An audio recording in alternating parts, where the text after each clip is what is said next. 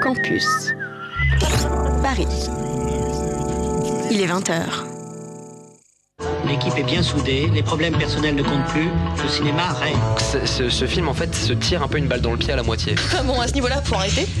Faut arrêter tout de suite. Mais au-delà de ça, non, non, le, le concept est quand même assez original, faut le dire. Mais pourquoi enfin, ça, ça arrive tout le temps dans les pense- films d'hommes, on Mais voit bien pas sûr, de mais pas, une- mais c'est pas une raison. On se dit, bah, tout ça pour ça et. C'est nul. ce que tu dis. Alors on est au maximum de l'argumentation, C'est une séquence qui enferme complètement ces filles dans ce truc-là. Ne dis pas ça avec un air péjoratif, s'il te plaît.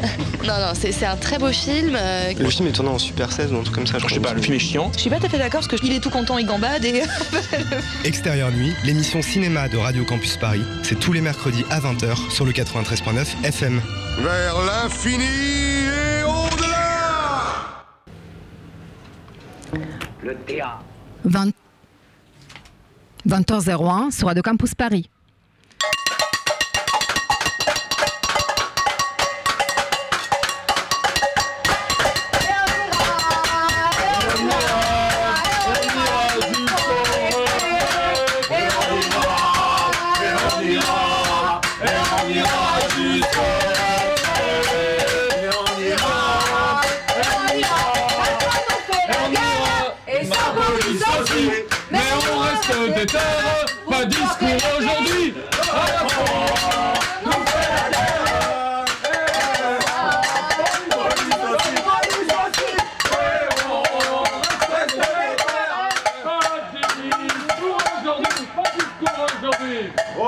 Dehors, on comprend rien. Bon, excusez-nous. Allez, enfin, excusez-nous. Excusez. On est là. Allez, ton truc. euh, Le théâtre. Voulez-vous savoir ce que c'est que le théâtre? Le théâtre, c'est un art du moment. On est en rapport direct avec les spectateurs.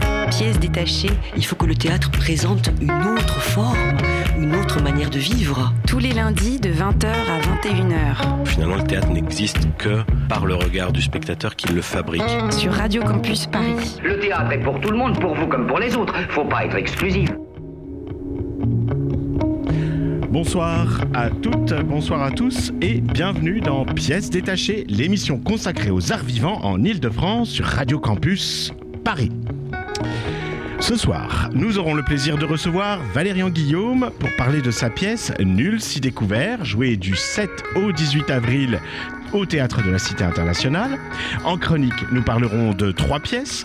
Augure de Christelle Cordre à la MC 93 du 16 au 27 avril 2023, Petit conte de la solitude de Julie Macron au déchargeur du 2 au 25 avril, Les possédés d'Ilfurt euh, de la compagnie Moonstrom Théâtre du 14 au 22 avril au théâtre public de Montreuil. Et nous terminerons avec une petite capsule sur une pièce sous influence de Sophie Lebrun et Martin Legros vue au théâtre de Montfort et qui sera jouée du 16 et les 16 et 17 novembre 2023. Je sais, on s'y prend un peu euh, en avance, mais c'est au Trident, donc il faut y aller. Scène nationale de Cherbourg en Cotentin. Cette émission a été préparée et présentée par Camilla avec la complicité de Thomas Dangarnung, Edouard Dossetto que vous entendrez plus tard, Guy Give, Alice Valla, Julien Hant et réalisé par Elodie. Ce soir, nous avons le plaisir donc de recevoir Valérian Guillaume. Euh, en chronique, je vous ai dit de toi, de ce dont nous allons parler. Et euh, nous allons commencer par un petit édito. À toi, Camilla. Auditrices, chers auditeurs, chers compatriotes, merci d'être avec nous ce soir plutôt qu'ailleurs. Merci d'avoir envie d'écouter des gens parler du théâtre plutôt, plutôt que d'écouter quelqu'un qui nous écoute pas, qui passe des lois à 3 heures du matin pour nous aller faire bosser. Ce soir, nous allons parler du capitalisme, du consumérisme, de cette envie d'acheter qui nous dévore toutes et tous. Consommer, c'est facile, les corps ne servent pas. Finalement, bosser jusqu'à 90 ans, ce n'est pas mal. Nous aurons plus de temps pour consommer, profiter du dernier produit, pour polluer un peu plus, sans avoir vraiment le temps d'y réfléchir. Brucia, crepa. Brûle, consume, crève. On pourra aussi être en CVI comme des petits pharaons, entourés d'objets de nos vies, bien au chaud dans du plastique. Ah, intéressant. Et donc, Valérian Guillaume, vous êtes avec nous pour que nous parlions de votre pièce Nul si découvert qui se joue encore euh, ce soir et demain au théâtre de la Cité internationale je vous laisse avec Camilla. Voilà, donc on est là avec Guigui, on l'a vu, on a vu votre pièce l'autre jour. Bonsoir. Donc je laisse Guigui Ah oui, faire bonsoir, un on petit vous dit résumé. Bonsoir sur- quand même, Valérian Guy. Oui, bonsoir. Valérian Oui. Guillaume. Oui, oui, oui. Ah, parce qu'on fait l'interview de Valérian Guillaume avec Guigui. C'est- C'est c'est drôle ça. Bon, mais Guigui, donc, euh, Guigui, tu nous fais un petit résumé de la, de la pièce Alors le, le résumé, c'est ce, ce personnage mystérieux, hein, enfin de un peu, un peu- qui, me, qui me ressemble un peu finalement.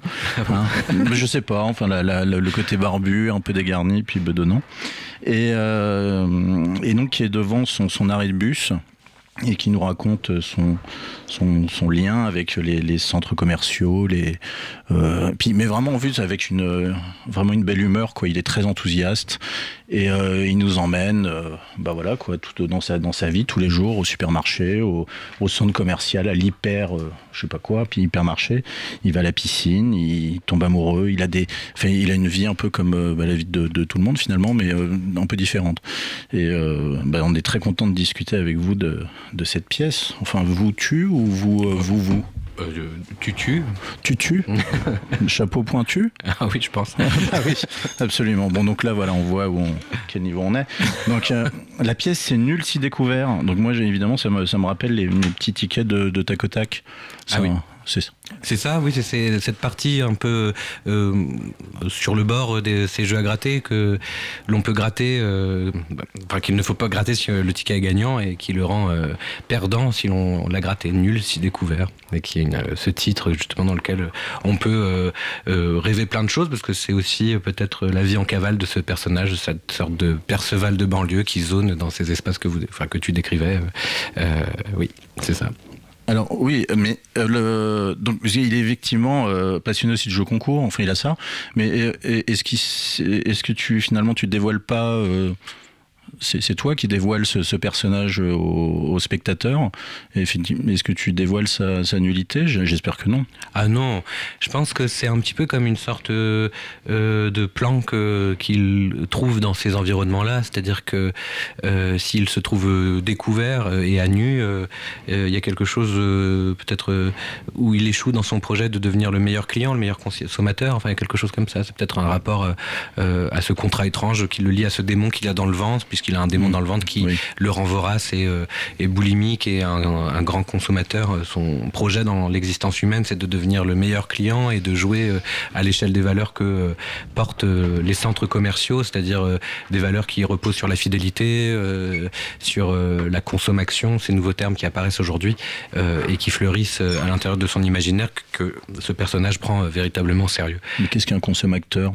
Un consommateur, c'est des choses inventées euh, par euh, euh, les nouvelles, euh, euh, comment dire, procédés marketing qui euh, tendent à responsabiliser euh, les clients. euh, C'est-à-dire que, euh, par exemple, euh, la pollution serait la cause des personnes qui consomment Coca-Cola et qui ne jettent pas bien leur bouteille dans la poubelle. et en fait, c'est toutes les choses qui sont portées, euh, on va dire, par euh, par des stratégies finalement de consumérisme qui tend à faire des clients euh, euh, les coupables d'un système auquel ils sont. Euh, on ne sont que victimes voilà. finalement. Ouais. Et Valérien Guillaume, est-ce que ces personnages quand même très enthousiastes Par exemple, quand il y a la journée Mexico à Carrefour, il est quand même content. Et je me disais, est-ce qu'il est finalement heureux ou pas? Est-ce qu'on peut vraiment être heureux comme ça au premier degré dans ce monde commercial? Moi, je me rappelle, euh, je me rappelle que quand j'étais petite, j'appelais le numéro vert pour parler avec des gens et les interroger sur les produits.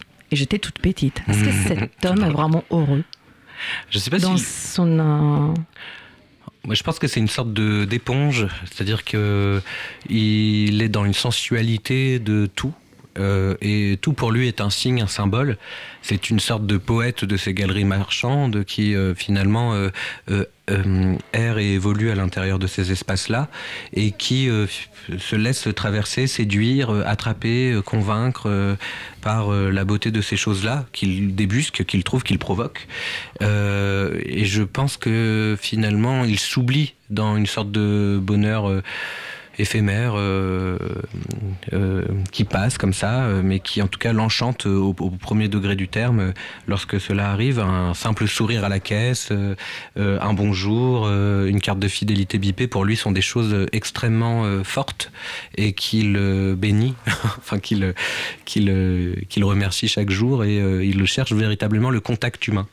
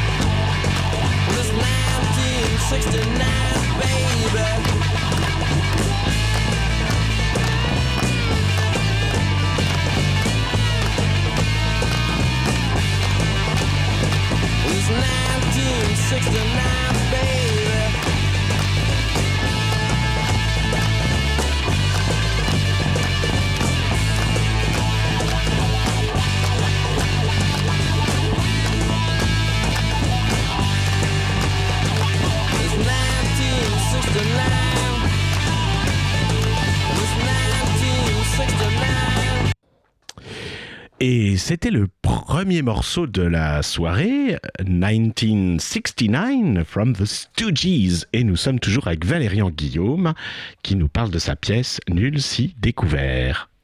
Voilà. Euh, Valérian Guillaume, moi dans ma jeunesse, j'habitais en, en banlieue de Paris et j'allais effectivement le soir, c'était un peu une petite fête au centre commercial avec mes parents. Donc voilà, avant l'interview, parce que bon, maintenant je suis devenu un espèce de Parisien puant.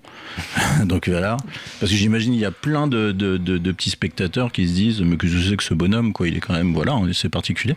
Mais moi, ça me dit que ça me parle. Et donc je suis passé à Italie 2 avant de, de venir. Et j'étais envoûté par ces euh, espèces de petites musiques, ce easy listening, c'est tout ça. En fait, bon, donc en fait tout ça pour dire que moi ça me parle. Voilà, ça m'a plu. Encore une fois, je m'identifie de plus en plus à ce personnage, dont on ne sait pas le nom d'ailleurs. On ne sait pas qui c'est. Il n'a pas de nom, c'est vrai, c'est pour que chacun, chacune puisse euh, euh, entrer dans, bah, dans, dans, cette, dans ce personnage-là, qu'en fait c'est un peu chacun d'entre nous, j'ai l'impression aussi. euh, Je pense que tout le monde est un petit peu appelé par ce personnage à des degrés divers. Effectivement, euh, bah, ce que tu dis sur euh, les environnements qu'on peut connaître et dans lesquels on a pu évoluer sont déterminants. Moi j'ai euh, euh, grandi et évolué en, en Bretagne, enfin j'ai passé mon, à mon enfance là-bas. Et c'est vrai que je me rends compte euh, en jouant ici cette série parisienne que effectivement c'est des codes que de certaines personnes, euh, souvent euh, issues de la classe dominante par exemple, ne, ne, ne connaissent pas. C'est-à-dire que on méprise même. Méprise. Et puis effectivement ça a été tout l'enjeu avec Olivier Martin Salvant, l'acteur. On s'est vraiment rencontré là-dessus avec ses connexions aussi de nos origines sociales aussi, qui font que on a vraiment eu à cœur de défendre la parole de ce personnage-là pour pas être dans le surplomb. J'ai pu assister à certaines lectures parfois euh, ou à certaines tentatives euh, autour de mes écrits de ces textes-là qui viennent vraiment de ces environnements-là où on peut sentir parfois un mépris un peu classiste sur ces personnages-là où euh, en fait le personnage peut être donné à entendre comme quelqu'un de débile ou, de, marginal, etc. Alors qu'en réalité ce sont simplement des personnes qu'on n'écoute pas, qu'on n'entend pas, qu'on regarde pas et simplement moi mon geste politique s'il en est au théâtre c'est de donner la parole à ces personnes du bord de la marge. Voilà. Alors, Exactement. Alors, sur cette, sur cette parole, tu me dis, Camilla, tu m'interromps Oui. dès que Non, tu peux. hein. Dès que tu veux. Je sais ce que tu veux dire, je suis d'accord, vas-y. Alors, moi, j'ai. Ben non, tu, tu On sais peut-être sur, la- sur l'aspect politique de la pièce. Oui, alors non, moi je voulais vraiment un petit aspect. euh, Est-ce que, est-ce que, alors il y a deux choses. Euh, tu parles tout le temps, tu dis que c'est, enfin dans ta note d'attention, que c'est qu'il mange tout, qu'il avale tout, il serait prêt, même prêt à avaler le, le- le public. Mais effectivement, j'avais vraiment l'impression que c'était euh, cet homme, il- on, on ne l'écoute jamais. Et, et là, il a enfin une tribune. Et en fait, il a une, bah, ça logorée, quoi. C'est la diarrhée verbale, quoi. Et j'ai plutôt l'impression qu'il se vide. Et il se fait, en fait, finalement, il, finalement, on l'écoute, quoi. vrai. Et on paye pour l'écouter, c'est extraordinaire. Oui, c'est ça qui est assez, assez, assez beau de pouvoir euh, faire euh, de cette personne euh, qu'on reconnaît tous. D'ailleurs, les spectateurs, les spectatrices, quand ils viennent voir le spectacle quelques jours après, quand, quand je- j'en recroise certains d'entre eux, me disent Ah oui, en fait, bah, j'ai l'impression d'avoir vu dix fois ton personnage depuis que je suis venu voir la pièce. Parce que c'est un personnage, faut le dire aussi aux auditeurs, aux auditrices, qui, euh, pour euh, comment dire, se combler, finalement, se consoler de la mort de sa mère, va dans les centres commerciaux pour euh, se faire fouiller par les vigiles du centre commercial parce que c'est là où il trouve le contact humain. C'est quelqu'un qui évidemment cherche à gagner des prix concours auxquels il ne gagne pas et il tombe amoureux de cette jeune fille Leslie qui lui offre un bonnet de bain gratuitement. Absolument. et là ça démarre une, une espèce de d'érotomanie euh, puissante dans laquelle il va euh, euh, fuir en avant jusqu'à presque se perdre etc et évidemment c'est une longue phrase sans ponctuation. C'est l'adaptation de mon roman Nul si découvert donc paru aux éditions de l'Olivier qui est une longue phrase comme ça un flux de plusieurs centaines enfin d'une centaine de pages. Et là dans l'adaptation on a essayé de rendre compte de ce flux de ce débordement et il y a vraiment effectivement une articulation entre le fait de se remplir et le fait aussi finalement euh, de faire sortir ce flux-là. Et quelque part, euh, l'idée pour moi avec le spectacle, c'est euh, de déplacer ce et c'est vrai quoi parce que le théâtre est un espace intimidant et c'est vrai que bah, j'invite vraiment les auditeurs les auditrices à faire cette expérience là parce que c'est pas forcément une expérience qu'on ose faire etc mais euh, l'espace du théâtre est vraiment un endroit où on peut aussi apprendre à re-regarder les choses, à réécouter le monde. Et c'est vraiment un espace dédié pour moi à une manière de rentrer dans une subjectivité, une sensibilité. Et pour moi, le geste, il est, euh, il est exactement à cet endroit-là, c'est-à-dire euh, d'arriver à faire entendre et à mettre au niveau de poème la vie d'un d'un personnage de la marge euh, qu'on pourrait juger ou que certains euh, jugeraient d'insignifiant et qui en fait regorge de signes, de symboles, de croyances, euh, de- de- d'émotions aussi. Et, euh, et voilà c'est donner aussi une certaine forme de parole à, à ceux euh, qui ne seraient rien quelque part et qui finalement voyagent avec, euh, avec plein de, référents et, et, la poésie à hauteur d'homme tout le temps, et même autour euh, des promotes du Cash et des parkings du Carrefour. Je pense que c'est aussi possible. C'est pas parce que les environnements sont laids quelque part qu'on ne peut pas y dénicher quelque part euh, une certaine forme de croyance et de beauté. Moi, j'ai une question qui me tient vraiment au cœur. Est-ce que vous aurez pu écrire cette pièce sans nommer les marques? Parce que je me disais par rapport au ton. Dans votre pièce, vous nommez énormément les marques je me dis, est-ce qu'il y a, euh, est-ce que vous avez pensé à pas les nommer du tout? Je pense que ça aurait été impossible. Et d'ailleurs, il n'y a aucune majuscule. Et l'idée, c'est de rendre. Euh, de mettre au même niveau finalement euh, Promode, Darty, euh, au même niveau que les, noms des personnages. Les seules majuscules sont dans les, prénoms et les noms, enfin l'onomastique défendu des lieux, etc., etc., mais aussi dans les marques. Et pour moi, c'est l'idée d'interroger la façon dont les environnements du bord, de ces espaces qu'on pourrait appeler l'inhabitable, dans le sens où ce sont des espaces, pour prendre un terme de Georges Perec qui m'est cher, ce sont des espaces où finalement euh, les croyances ont du mal à se fixer et qui pour autant réinventent et, et- et remodulent nos rêves. À des endroits sans histoire, quoi. Oui, c'est ça. Et qui sont des lieux de passage en réalité. D'accord. Down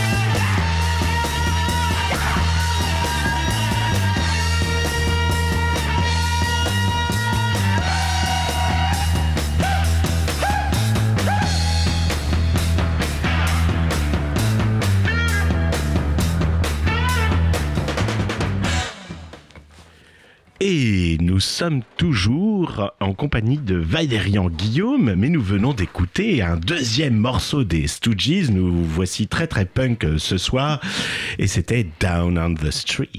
Mais bon, on n'écoute que les Stooges. J'espère, j'espère qu'il y aura autre chose hein, pour la troisième chanson. Non? Bon. En tous les cas, ça ne fait rire personne, mais bon. Euh, donc moi, je me souviens du- d'une archive où on voyait euh, Hergé. Tu connais Hergé tu sais, Oui. le- bon, Je t'avais briefé qu'on avait parlé de Tintin, donc c'est triché. Il évoquait la réaction d'un petit garçon qui venait de regarder une adaptation en dessin animé de Tintin. Et le petit garçon, et donc il lui demande, bah alors c'était comment euh, mon adaptation? Puis il dit ouais c'était bien, mais euh, mais le, le, le capitaine Haddock, il, enfin il, il- c'était pas sa voix. Alors je me demandais, vu que toi t'écris euh, tes textes, euh, alors bon il y a tout le travail sur blabla, le- pas de pas de, de virgule, mais mais comment est-ce que tu as fait pour trouver la voix Est-ce que c'est un travail avec Olivier Martin euh, Salvant ou que, dis- Alors, raconte-nous un peu. Bah, c'est assez étrange parce que l'idée d'écrire, euh, d'écrire déjà, mais aussi d'écrire sans ponctuation aussi, euh, c'est euh, inviter les, lecteurs et les lectrices à, se mettre au travail euh, quelque part avec leur scène mentale, c'est-à-dire la manière finalement dont ils rentrent dans une voie, dans un monde, dans, une histoire aussi bien sûr. Mais là, d'écrire sans ponctuation, c'est demander aux lecteurs et aux lectrices aussi dans le cas du roman, de mettre leur ponctuation personnelle, intime, etc. Et pour moi, quand je travaille avec des acteurs et des actrices, quels qu'ils soient, euh, les premiers textes que je donne sont toujours sans ponctuation, parce que dans le geste de mise en scène que, que, que je, travaille, euh, que je travaille, euh, il y a une partie décisive, un moment décisif, c'est le moment où les interprètes ponctuent le texte que je leur ai donné, puisqu'évidemment, il y a des inflexions qui est propre à chacun, des silences qui sont propres à chacun, vous le connaissez bien à la radio, j'imagine. Cette chose-là qui fait qu'une voix est unique aussi, et c'est ça qui me touche et, m'intéresse, c'est-à-dire de voir comment une voix rentre dans une matière morte qu'est un texte, parce qu'un texte sans la voix, sans l'incarnation, c'est euh, un dans un livre, c'est un parallépipède mort et voilà qui n'est activé qu'au moment de la lecture quand on le lit. Et sur scène, il se trouve qu'on vit tous et tout ensemble dans un moment euh, la traversée d'un même récit, d'une même histoire, euh, évidemment avec nos émotions personnelles, euh, respectives, etc. Mais voilà, et avec Olivier, on a véritablement euh, cherché à rentrer dans cette voie-là, mais à partir de sa ponctuation à lui. Et d'ailleurs, l'adaptation, évidemment, a dû rompre avec le flux de cette phrase-là, parce que quand on est dans la lecture silencieuse du roman, évidemment, bah, on peut lire tout ça dans une sorte de continuité, de continuation. Là, on a dû écrire des choses avec Victor Pavel, le compositeur de la musique du spectacle, par exemple, qui fait qu'il y a des rendez-vous euh, musicaux, euh, des rendez-vous aussi d'interprétation, et c'est de créer le relief finalement de ce texte par la voix. Et donc, avec Olivier Martin Salvant, on a véritablement euh, cherché à euh, créer euh, finalement, euh, euh, à, transformer ce texte en deux dimensions en quelque chose en trois dimensions, quelque part. C'est euh, un changement de dimension qui s'est fait, voilà, vra- vraiment euh, une direction euh, à l'oreille aussi, euh, c'est-à-dire qu'on écoutait, on a essayé plein de choses, euh, on a fait plein de choses, euh, euh, voilà, euh, dans une sorte de, dans les répétitions, il y a eu beaucoup de choses qui ont commencé à se créer. Et il faut dire aussi que chaque représentation est unique puisque c'est, on connaît un petit peu le trajet, mais des fois on a envie de prendre des chemins détournés, etc. Je lui laisse cette possibilité-là aussi de jouer aussi avec l'état à la fois de la salle, mais aussi son état en tant qu'individu, qu'être humain et en tant qu'interprète qui va traverser ce marathon, puisque c'est un texte on a compté à peu près la dernière fois, il y a presque 50 000 signes quand même, c'est une masse. Olivier, c'est véritablement un acteur de la masse, il vient vraiment de Rabelais, de Pérec aussi, il a travaillé avec Aurélien Bory, un, metteur en scène toulousain. Vraiment sur des masses, sur des grands textes, sur des fleuves euh, textuels, et euh, c'est une des raisons pour lesquelles euh, j'ai le grand bonheur de travailler avec lui.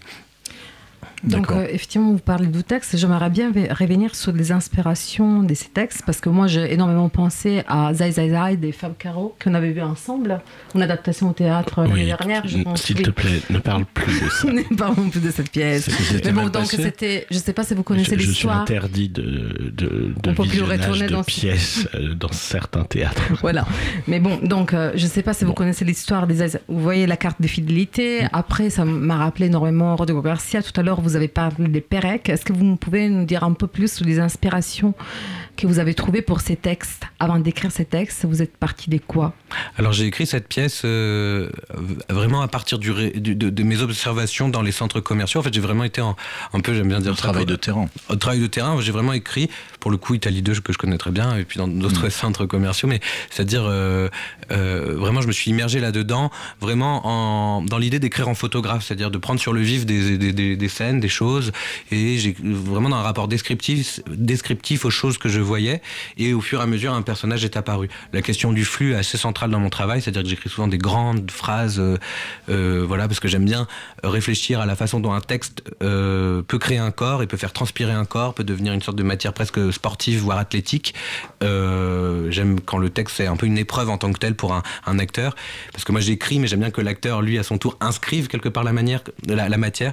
Et après, évidemment, dans les matières qui, euh, qui, qui me portent et qui me sont chères, évidemment, il y a Georges Perret qui est euh, très importante, tentative d'épuisement d'un lieu parisien, par exemple, où euh, l'écrivain regarde la place Saint-Sulpice et essaye d'épuiser ce lieu en essayant d'être le plus exact possible, démontrant par là même qu'il est impossible par l'écriture de pouvoir collecter le monde. Enfin, de le voilà, il y a toujours une part subjective dans les choses que l'on observe.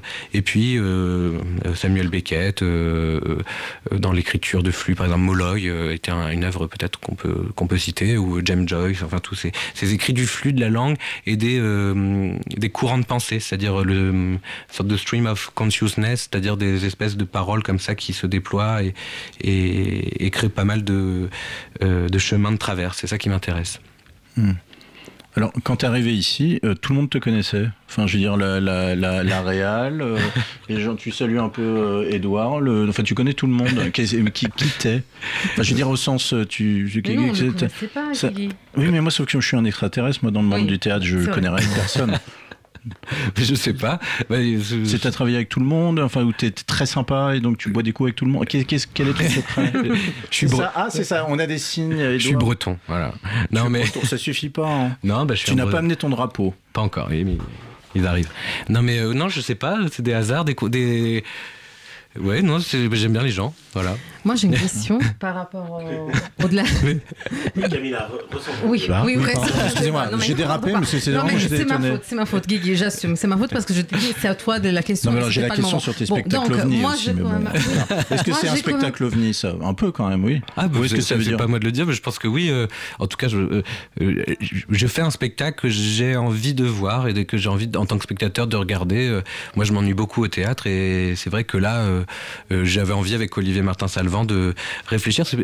En plus, c'est un seul en scène, c'est assez difficile à, à mettre en œuvre, en place. Euh, on a vraiment essayé de faire le spectacle qu'on avait envie de faire. Euh, mais, euh, mais oui, je pense qu'il y a quelque chose d'ovni. Euh, même le texte en tant que tel, on m'a souvent dit que c'était une sorte d'ovni. Euh, euh, et puis bon, après, ça reste quand même linéaire et dans une sorte de continuité. Je fais des choses beaucoup plus bizarres euh, par ailleurs. euh, Ah oui, qu'est-ce que tu fais de plus bizarre? Bah, par exemple, il y a un spectacle qui s'appelle Capharnaüm qu'on a créé euh, l'année dernière au Nouveau Théâtre de Montreuil, qui est un spectacle dans lequel j'improvise complètement tout le texte du spectacle en direct devant les gens, les Vous spectateurs. écrivez en direct C'est ça. En fait, c'est un peu, de- bon, ça, voilà, c'est étrange. hein. Je rentre sur scène, je me concentre pendant 2-3 heures vraiment euh, dans une sorte de silence absolu.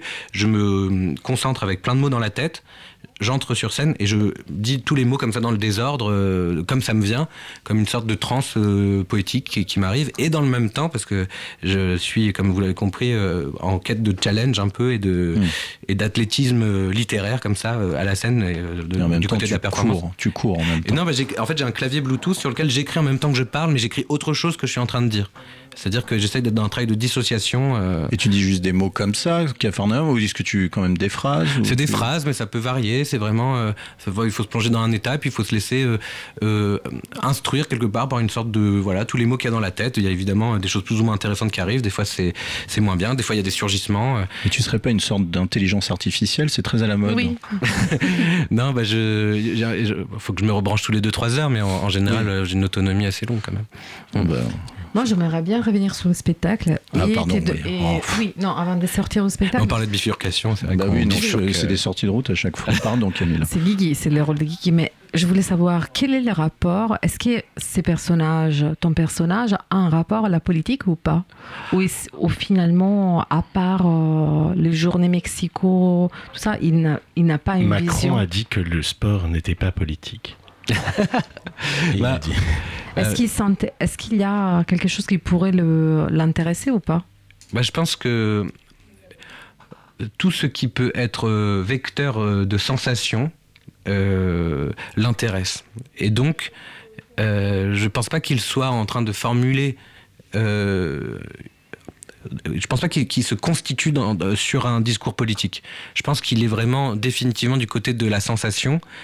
Mais ça ne peut pas l'empêcher, par exemple, d'être extrêmement déçu quand euh, Madame Françoise Dupieux euh, euh, est piochée au jeu concours, qui est cette dame euh, dont il sait qu'en plus elle est propriétaire, que son mari est ingénieur, et il dit c'est quand même un tout Bah petit oui, peu tout le temps les mêmes. Euh, Bon, il y a un peu ce rapport-là parfois qui, qui, qui ressurgit. Et parfois, il y a des choses complètement antinomiques, voire euh, contradictoires, euh, où euh, il est un super client et il défend les propos du directeur de la firme Carrefour, presque avec une dévotion amoureuse. Donc, il y a à la fois, voilà. Mais c'est aussi ça qui est intéressant dans l'écriture, c'est que, pour moi, à mon sens, le théâtre, quand il devient une tribune où on donne finalement une sorte de mode d'emploi d'une pensée qui s'essentialise, me pose toujours un petit peu problème et questionnement parce que j'ai l'impression que la politique se fait dans les creux. C'est-à-dire que de donner la parole à, par exemple, un, je sais pas, un, trader, mais qui tout à coup euh, cite du Baudelaire, bah, je trouve que la complexité, elle est, plus forte. Et que c'est en mettant en scène finalement des, forces paradoxales comme ça qu'on arrive à créer euh, en creux des personnages complexes euh, qui nous questionnent, nous interrogent, parce que souvent au théâtre, on, entre dans des dispositifs où on, où on est tous et toutes d'accord. Et ce qui m'intéresse, c'est justement de faire amener des espaces de désaccord, voire de troubles, voire de dérangement, voire de gêne. Et euh, on a vraiment cherché ça avec Olivier, de trouver ce, cet espace de la gêne. C'est-à-dire que des fois, il y a des choses, on fait beaucoup de choses interdites sur, euh, enfin, comme on dit ça pour rire, mais des choses en jeu qui sont euh, is- pris isolément ne fonctionneraient pas du tout, mais qui là, dans la somme de ce débit, de ce flux euh, par assemblage, finit par opérer. Et euh, je crois que c'est dans cet excès-là qu'on arrive finalement à, à constituer le discours en creux de ce personnage euh, qui est une sorte de canal qui, euh, qui mange le monde dans tout ce qu'il y a de, de, de- de merveilleux, de terrible. Et qui finit dans son gros dodo. hein, et c'est euh, un peu, un peu, un peu gros. Un peu triste, mais moi, Un ça m'a un peu hein. rappelé Ouais, aussi, hein. Pinocchio quand il arrive là, vous voyez, la fée. Ah oui. Voilà, cette vision finale avec sa maman euh, qui retrouve. Est-ce que vous avez pensé à Pinocchio là, non, pas du tout. Mais bah, maintenant que j'ai. bah, euh, Mais là, c'est Pinocchio quand même. Ah Oui, c'est vrai. Alors, moi, ce que j'aime bien, c'est l'idée que, et c'est vrai que c'est un peu une obsession que je découvre, c'est que dans tous les textes que j'écris en ce moment, euh, il y a toujours une évasion verticale, et le ciel est toujours un peu une réponse, euh, qui est un petit peu une sorte d'appel finalement des, des, des- des dieux, de quelque chose comme ça d'un peu mystique. C'est un peu comme à la fin de Médée qui s'envole, euh, le, le soleil lui envoie un chariot euh, doré pour euh, s'envoler dans le ciel. Moi, c'est des- ces évasions verticales, pour moi, sont l'espace finalement d'une émancipation euh, poétique euh, euh, qui permet d'ouvrir des champs. Et Voilà, souvent dans les, les textes que j'écris en ce moment, euh, c'est des gens qui regardent beaucoup leurs pieds, qui tout à coup euh, se rendent compte qu'il y a un ciel au-dessus de leurs problèmes. Eh bien, merci beaucoup, Valérian Merci Guillaume. beaucoup, Valérian. Merci à vous. Merci C'est le moment de vous laisser. Vous avez.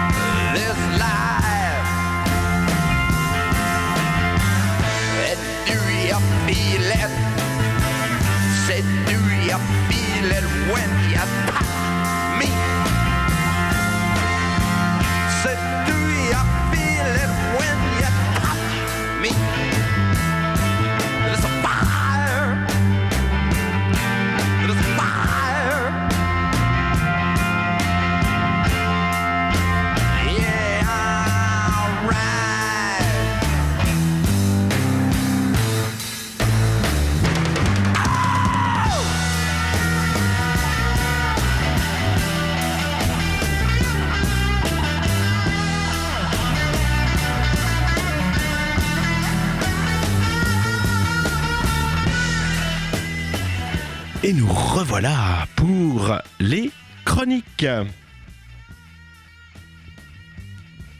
Bon, Normalement, on a une petite Pièces détachées. virgule. Les arts vivants à la radio. Et donc, euh, nous voilà de retour pour les chroniques. Ce soir, nous allons parler euh, des possédés d'Ilfurt, de la compagnie Moonstrom Théâtre, de Petit Conte de la solitude de Julie Macron et Augure de Christelle, Christelle Codre. Mon Dieu, mon Dieu. Je vais, je vais dire que des bêtises. Euh, voilà. Mais nous commençons tout de suite par les possédés d'Ilfurt. Euh, je veux vraiment dire Ilfurt, je sais pas pourquoi. Je, Alors, moi, je- moi j'aurais prononcé Ilfurt avant de voir le spectacle où il parlait, il disait clairement Ilfurt. Donc je vais rester sur Ilfurt, puisqu'a priori il est du coin, il est né à Mulhouse. Ok, allons-y Julien. Alors. Alors, encore un spectacle du Moonstrom Théâtre, dont nous avions déjà parlé au mois de février, avec euh, Cypher Z, pour lequel on avait reçu Alexandre Etev. Et là, avec Les Possédés d'Ilfurt, encore une nouvelle expérience du Moonstrom Théâtre. C'est encore une fois une très grande réussite. C'est un seul en scène, mais c'est une galerie de personnages euh, absolument innombrables. Il n'y a pas de décor, mais on est transporté partout grâce euh, aux lumières, grâce au jeu. La lumière est exceptionnelle. Elle- pareil, très très peu de costumes. J'ai compté euh, une toile, peut-être un gong et euh, une couronne en carton. Et il y a une chaise aussi, me semble-t-il, qui fait office de décor. Et ça ne- ça n'empêche pas Lionel Lingelser, j'espère que j'écorche pas son, son nom de famille, pour le prénom je pense que ça va, Lionel Lingelser de nous emporter absolument partout, de, de nous faire voyager, d'être euh, énormément de mondes différents. On est, on est vraiment emmené c'est à couper le souffle plus d'une fois. Ce comédien est vraiment formidable. Il est à la fois drôle et émouvant. L'énergie est complète. Et je, je trouve ce spectacle, euh, et ça va avec son titre, absolument dément. On rit beaucoup. On a une vie qui se livre. On est plus d'une fois en colère avec lui. C'est fort. On, à la fois le voir, l'entendre. Alors Lionel Lingelser a coécrit le, le spectacle, il signe la mise en scène, il donne vraiment, il nous livre vraiment un grand moment de théâtre. Pour moi, ce qu'on a vu là, c'est ce que seul le théâtre peut donner, c'est-à-dire un, équilibre entre mise à distance et extrême, extrême proximité. Vraiment, vous avez jusqu'à samedi pour le voir au théâtre public de Montreuil. Allez-y. Et avant de passer la parole à Alice, moi j'ai vraiment une demande pour euh, la compagnie du Moonstrom. Si jamais vous nous écoutez, il faut absolument rejouer vos anciens spectacles. Moi c'est le deuxième que je découvre et j'ai une folle envie de voir ce que vous avez fait avant. Avez compris, Julien est fan. Euh, alors effectivement, J'ai un poster euh, de Moonstrom chez moi maintenant. on, leur a, on leur a donné une carte blanche et du coup, euh, ben, nous, on va essayer de suivre tout leur spectacle parce que c'est vrai qu'on était fans. Dans ce spectacle, contrairement à Cypher Z, c'est vrai que c'est très épuré. Et euh, euh, ce récit de vie euh, théâtral ne peut être qu'original puisque c'est une histoire de vie singulière racontée par un comédien seul en scène, comme vous l'a dit Julien. Et un artiste raconte comment il est devenu artiste. Donc c'est son, son chemin parcouru, euh, se libérant ainsi de ses blessures. Il croque des personnages de son environnement en caricature, façon de reprendre la main sur son chemin de vie.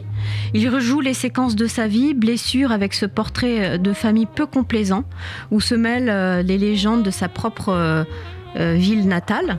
Donc voilà, un récit de vie à la fois euh, simple, euh, singulier, et en même temps qui nous embarque dans un imaginaire façon Peter Brook, euh, l'espace du vide, où on rentre dans, dans, dans ses mots et, et dans son rythme, euh, à la façon de, de- avec ses souvenirs d'enfant, il nous emmène avec sa, sa couronne en bois, en carton, euh, et puis sa- son instrument de musique, comme ça il nous embarque. Non, vraiment c'était singulier, original, Euh, et on, on a hâte de voir aussi le- leur prochaine création, euh, Clownstrom.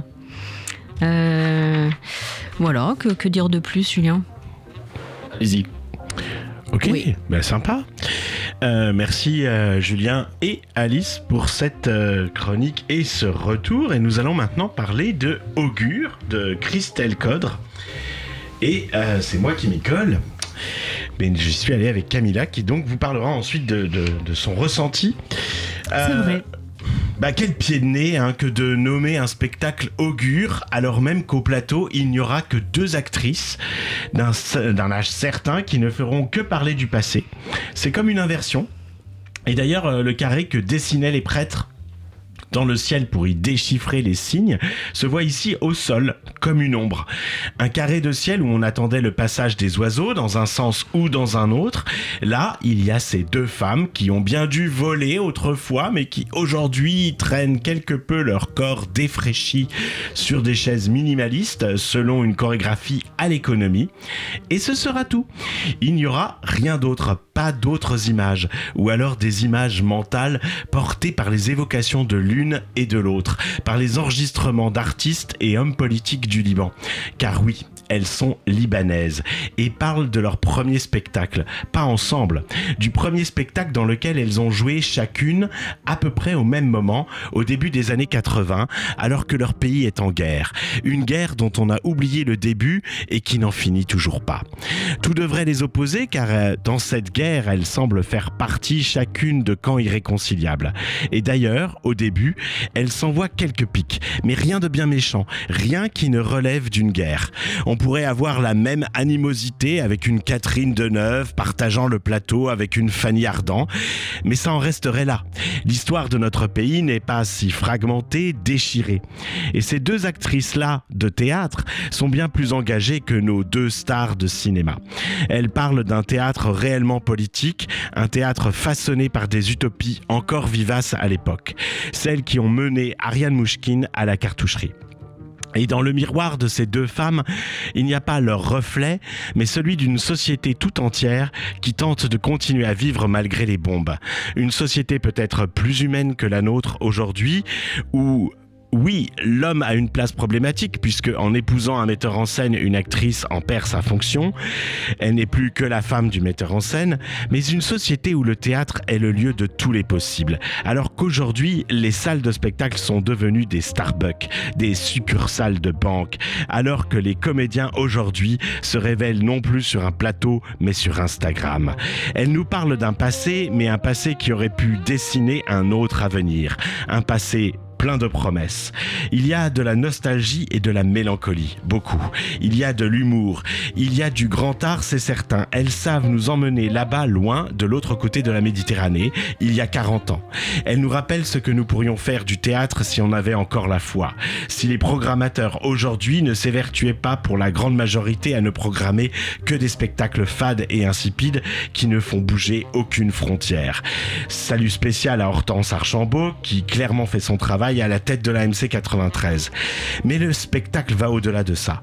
Il n'est pas une inversion, un retournement. Ces deux actrices ne sont pas les prêtresses qui annoncent les événements à venir.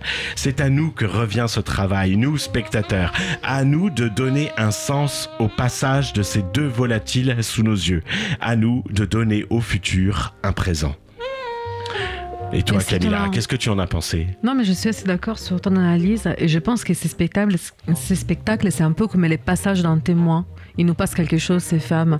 Et c'est vrai que je ne sais pas si on, a, si on aura la force de, de prendre ces témoins pour faire quelque chose. Ah oui. Parce que je me dis, on est tellement fade par rapport à ces femmes qu'on les raconte de leur histoire, qu'on les raconte de comment elles pouvaient faire du théâtre ouais. sous les bombes, alors qu'il n'y avait pas d'électricité. Tout ça, c'est quand même hyper fort. Et hum, je trouvais euh, très touchant quand euh, il y en a une qui parle de l'autre en disant Ah, Je me rappelle de toi avec les cheveux longs, noirs. Euh, voilà, donc on les voit sur scène, elles sont vieilles, elles ont ces petites jambes maigres, les jambes maigres des femmes âgées.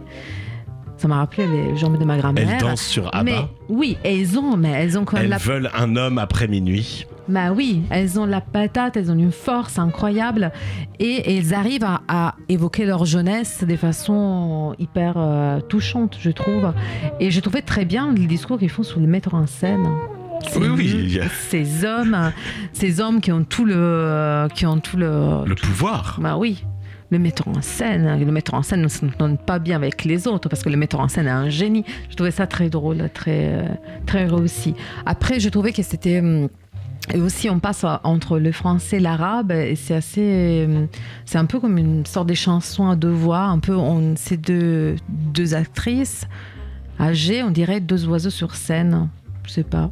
Donc ça m'a fait penser à deux à un, à un colloque, à une oui, à un dialogue entre deux oiseaux sur un fil électrique. Voilà. Oui, mais c'est vraiment, c'est pour ça, je pense que ça s'appelle augure véritablement pour ça. C'est-à-dire qu'il y a cette idée euh, de deux oiseaux qui passent dans le ciel et maintenant c'est à nous de décider euh, du futur qu'on a envie de, de faire, sachant le passé euh, que elle, elle porte Et en fait. il y a cette légèreté, donc c'est côté oiseau, mais au menton, il y en a une des deux qui dit Moi, je suis montagne. Et ces femmes, c'est vraiment des montagnes. Jebel. Voilà. Une montagne. Donc n'hésitez pas. N'hésitez pas. Parce que Allez ça commençait hier et ça continue toute la semaine. Foncez. Merci Camilla. Merci Thomas. Et maintenant, nous allons euh, parler de euh, Petit conte de la solitude de Julie Maqueron. Parce que je vais arrêter de l'appeler la pauvre Macron. Et Edouard, c'est toi qui nous en parles, je crois. Tout à fait. Alors, petit conte de la solitude. Euh, Déjà, je dois avouer que j'ai été charmé par le titre en demi-teinte. Petit conte de la solitude, par cette musicalité un peu de la langue et de l'esprit qu'on retrouve d'ailleurs dans le texte de Julie Maqueron. Donc, Petit conte de la solitude, c'est ce texte écrit et mis en scène par Julie euh, Maqueron au Théâtre Les Déchargeurs tous les dimanches, lundi, mardi à 21h. Ce sont quatre histoires, courtes, dystopiques, dans une scénographie assez astucieuse de Corto Trémorin, qui permet de créer de nombreux espaces pour ces 15 à 20 personnages qui sont interprétés par une troupe de 5 artistes au plateau et 4 créatifs euh, au son.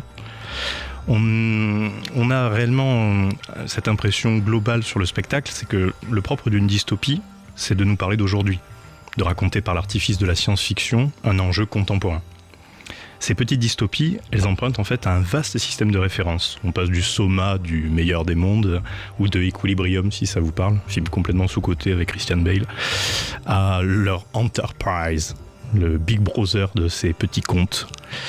On passe d'Isamov euh, à Black Mirror ou euh, la série Real Human. Bref, une synthèse très bien orchestrée qui traverse plusieurs grands mythes de la science-fiction.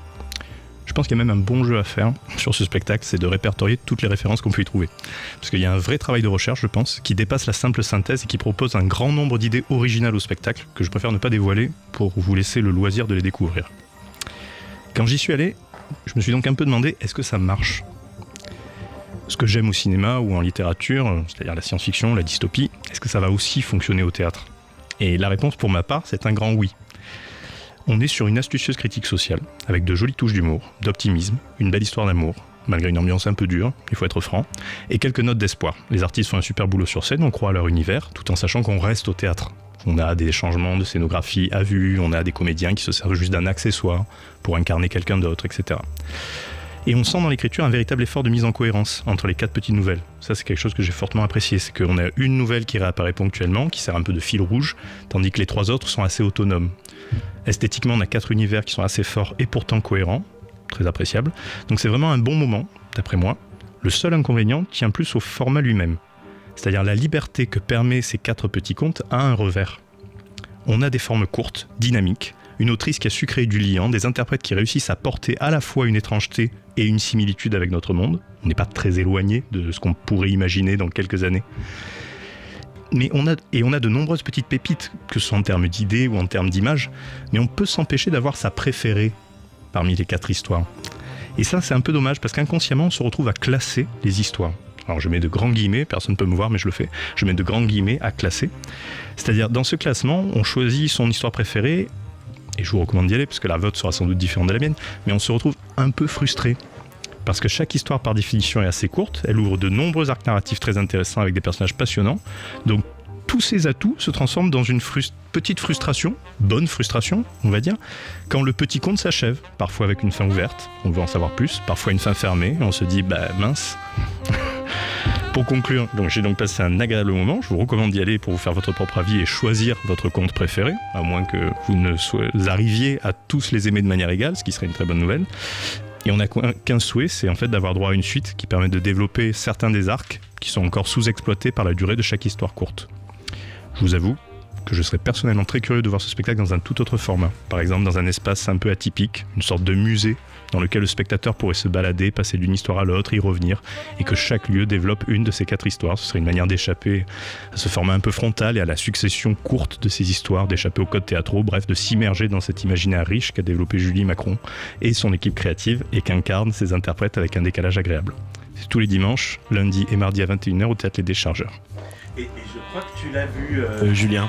J'étais dans la salle en même temps qu'Edouard. Alors, sur l'ensemble de ce qu'a dit Edouard, je m'y retrouve globalement à une exception près, c'est que pour moi, il me manquait ce, ce petit truc, ce, que, ce, ce petit, ce plus qui est nécessaire en science-fiction, c'est de dépasser les citations. Et ça cite très bien, ça réutilise très bien les classiques, mais ça n'apporte à mon sens rien de plus. Et moi, c'est ma petite déception, c'est qu'en science-fiction, euh, c'est très exigeant. Il faut quelque chose qui va plus loin. Merci Julien. Euh, et donc, euh, nous allons passer à une petite capsule. Euh, qui, euh, C'est une directe, c'est une capsule indirecte. C'est une capsule en C'est une direct. capsule, mais c'est une capsule. Super, moi je croyais qu'elle était enregistrée. Et c'est toi, Alice, qui t'y colle c'est moi. C'est Julien Non, c'est qui moi. s'y colle. Ah mon dieu, Juju. Ah oui, Nous je deux. parle beaucoup là. Nous deux. Alors, on va le faire ensemble. Alors, C'est un être à deux, à deux têtes. ouais, Oui. On est bicéphale. Oui.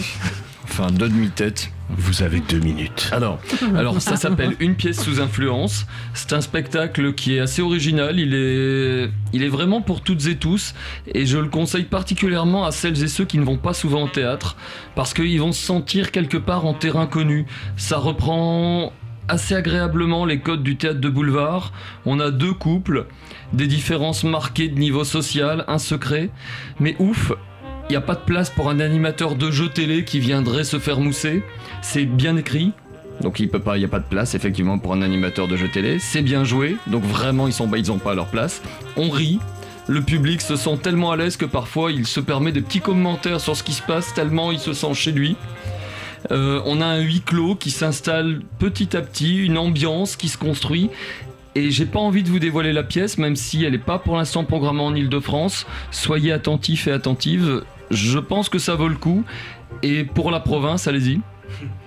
Moi, j'ai particulièrement apprécié le, décor, la façon dont qui, donnait vraiment du sens au texte, euh, dans une, ambiance euh, décalée. Avec euh, humour, ouais, ça m'a plu. C'est un texte de Martin Legros, euh, mis en scène par Sophie Lebrun.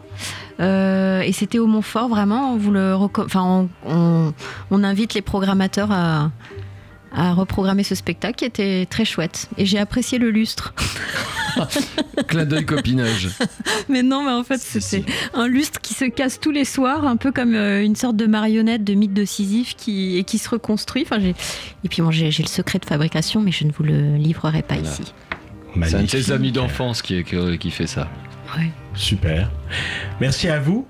Ce soir, euh, notre émission se termine et donc ce soir, nous avons eu le plaisir de recevoir Valérian Guillaume pour parler de sa pièce Nul si découvert, jouée du 7 au 18 avril au théâtre de la Cité internationale.